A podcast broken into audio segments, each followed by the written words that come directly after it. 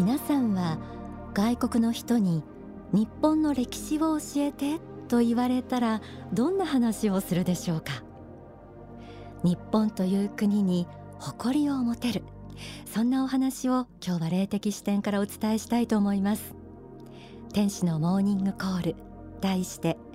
知っていますか？日本の素晴らしさ、えー、来週5月26日27日には伊勢志摩サミットが開かれます。伊勢といえば伊勢神宮。2013年に行われた20年に一度の式年遷宮も記憶に新しいところですよね。この年はですね1000万人を超える人々が参拝に訪れたそうです。伊勢神宮には皇室の祖先と言われる天照大神が祀られています。古事記や日本書紀に記された神々のケースは現代の金城天皇まで連綿と続いている。幸福の科学大川隆法総裁は日本という国の素晴らしさの一つはまずこの歴史の長さにあると説いています。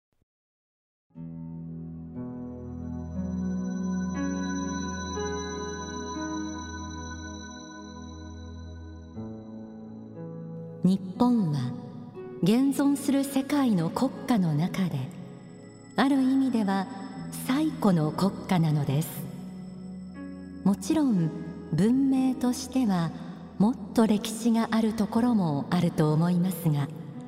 そうしたところは国家としては何度も滅びており続いていません。日本の場合125代天皇が続いたという史実は神武即位の時から計算すれば2700年経っているということになります。やはりこれだけ連綿と続いた国家があるのは世界史の中の奇跡だということを知らなければならないでしょう。私は日本の国はかつてのギリシャやローマに決して見劣りすることのない歴史的に素晴らしいものを持った国だと思います。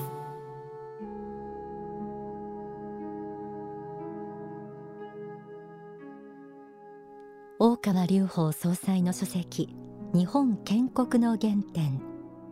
幸福学概論から朗読しました。2700年もの歴史を持つ国日本。この国が世界史の中の奇跡だというような認識は私自身このように教えられるまで持っていませんでした。西暦より長いということですもんね。こんなにも長い間日本という国がこの世に存続できた理由。そこにはこの地に生きた数多くの先人たちの国を愛する心から発した努力知恵そして勇気があったんだなと思います。さ加えて霊的視点宗教的視点から見てみましょう。書籍正義の法未来の法を紐解きます。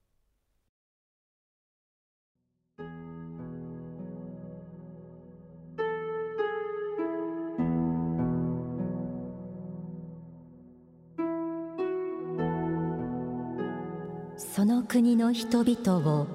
豊かにし富まし正しく導く民族心という存在がありいろいろな国に民族心がいるのです。この国の中心指導霊である雨の御中主の神という方は発展繁栄を非常に強く訴えかける神です。そして日本神道ではこの方が一番偉いのです。女神である天照大神の方はどちらかといえばおっとりした調和型であり日本の精神性の面では彼女の個性の方が支配的なのかもしれませんが日本の国を中心的に引っ張っている霊人は発展繁栄が好きな方なのです。そのように発展繁栄型と調和型の2人の主導心が中心になって日本を牽引してきているのです。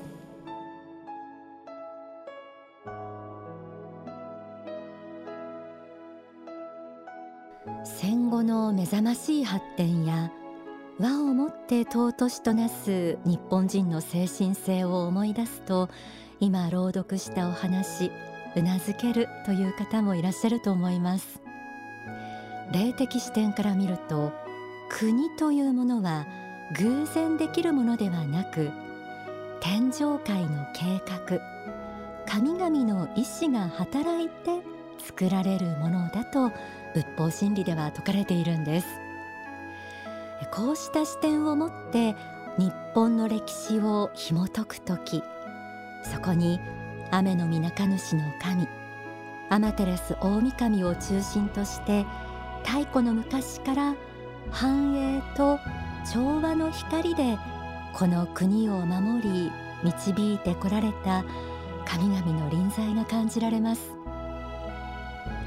例えば飛鳥時代聖徳太子が仏教を導入。異なる宗教である神道と仏教が共存してきたということにこの国の懐の深さ寛容の精神が現れていますよね。また世界最古の長編小説これは紫式部の源氏物語なんだそうです。1000年以上も昔の平安時代に女性が活躍していたということも特筆すべきこと。女神である天照大神の導きが感じられます。さらに18世紀の江戸の町は人口100万人を超えてこれは当時としては世界最大の都市だったそうです。神道仏教に加えて孔子の儒教の教えも盛んに学ばれて豊かな文化が栄えました。そして明治維新を迎え戦争を経て現代へ。一度は焼け野原になってもその後見事に復興を果たしたことも本当にすごいことだと思います。長い歴史の中で多様な価値観を融合し政治経済文化の面で豊かに発展繁栄してきた国日本。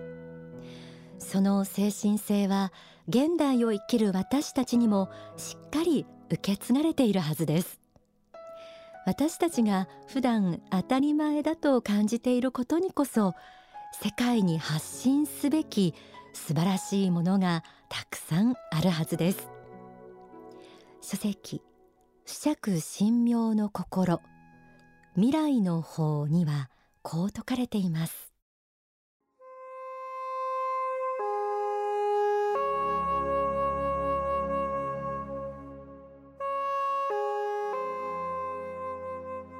世界に対して発言力を持つためにはやはり自分自身に自信を持たなければいけないのです。日本の歴史また日本人の努力や創意工夫に対してもっと自信を持たなければいけません。日本にも立派な人はたくさんいたのです。日本の国全体国民全体が日本の歴史というものをもう少し正当に見直す必要があると思います。もちろん日本には失敗したところもありましょうが日本の美点を見直し諸外国の歴史ともよく見比べてみて自分たちはこういう民族でありこういう人々でありこういう国なのだという正しい自己認識アイデンティティ独自性を持たなければいけません。それが自信の部分につながってくるのです。やはり自国の歴史をきちんと知った上で外国のことを勉強して自国と比較しその善悪などを公正な観点から見ていくことが大事だと思います。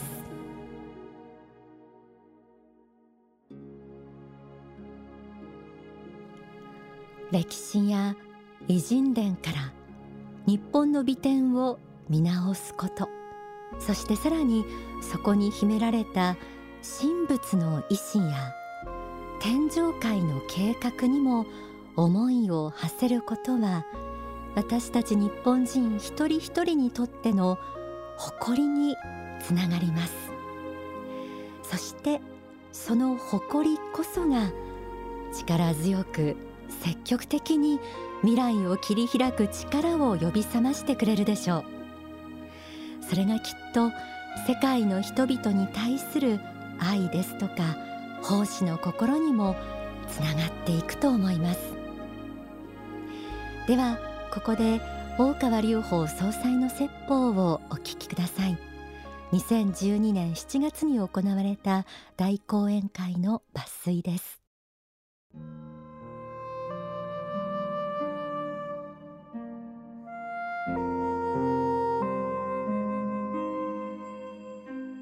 まだこの国には力があります。いや実は潜在的にはもっともっと力があります。もっともっと力があってこの国だけのことを考えていてはいけない立場に今あるんだということを知らなければならないんです。世界各地でいろんな事件も起きい災害も起き紛争も起きています。皆様方には関係がないように見えるかもしれません。しかし現実には救いを求めている人たちが数多くいらっしゃるんです。それを知らなければならないというふうに思うんですね。日本というのは素晴らしい国です。道徳心もあります。その意味での精神性もあります。足りないのは道徳心を超えた。純粋なる信仰の世界まで入っていないというその事実だけであります。今日本がそうした世界に発信できる純粋な信仰というものを持ち得ることができその信仰が繁栄をも含んだものであるならばこの教えは世界を救うことができるんです。他のアジアの国々やアフリカの国々北米南米ヨーロッパの国々救うことができます。貧しい国を救うことができるのは当然ですが先進国だって救うことができるんです。今ヨーロッパも政治的なまた経済的な危機の中にあると思います。日本の発言力はほぼゼロに近いかと思います。発信する人がいないからです。考え方を発信する人がいればヨーロッパの危機だって救えないわけではありません。アメリカにだって話し合う余地はあるでしょう。今世界をリードしていく。力が必要なんです。そのためにはこの国が衰退してはならないんです。今目指すべきはさらなる繁栄です。国家としての繁栄の目標が必要です。そして自国民だけが豊かになるのではなくその繁栄は同時に国防でありその繁栄は同時に正義を世界に発信するための力になるんだということを肝に銘じていただきたいと思います。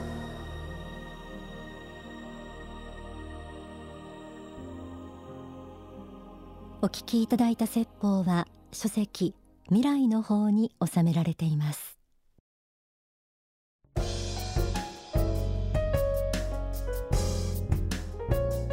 天使のモーニングコールちょっぴり息抜きオンダソファーのコーナーです。えー、幸福の科学はあらゆる分野で活動を展開していますがハッピーサイエンスとして、えー、海外でも活動を広げています。この時間は幸福の科学国際本部の常務理事栗崎愛子さんにお話を伺います、えー、とってもキラキラした、えー、美人の方なんですけれども愛子さんよろしくお願いいたします。えー、栗崎さんは、はい、この国際本部の常務理事として、はい、えー、日々活動されていらっしゃいますがこの国際本部としての活動というのはこうどういうことを具体的に展開しているんでしょうか？いやもう幅広いのでなかなか難しいんですけれど、うん。ね、あの例えばどういう国に、まあ、合わせて何カ国ぐらいに、えーと、信者がいる国はもう100カ国以上となっております。はい。えー、翻訳された大川総裁の書籍も、はい、はい、今28言語に28言語。広がっております。えー、栗崎愛子さんはハッピーサイエンス幸福の科学の国際本部で常務理事として活動されてますけれども、はい。はい、一番自分のお仕事として多いのは何でしょうか？一番多いのは祈願同士、ね、祈願の同士、はい、祈願というのはあの海外ではどんな感じで日本語で行われるんですか、うん、その国によるんですけれども、はい、英語というリクエストがあったら英語でやって、うん、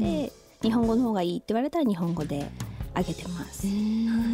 えー、栗崎さんご本人は帰国子女でいらっしゃって、はい、ドイツでのあの生活が長かったそうですけれども、はい、まあ英語も堪能でいらっしゃるということでそのようなリクエストも来るんだと思いますけれども、やはり国によってニーズが違ったりするんですか？教えの。そうですね。えー、そうですね。発展途上国と先進国でもまた悩みも違うので。なるほど。うん、ね。先進国はやっぱりストレスマネジメントとか人間関係の悩みが結構多くて、発展途上国はこうどうしたら豊かになれるかっていう国の科学富の教えもありますのでそう、ね。そういう教えに惹かれてこられる方も多いですし、そうです。その全体見てるので、なかなか大変なんですけども、でもやりがいはありますね。一人でも多くの人にこう幸せになっていただきたいので。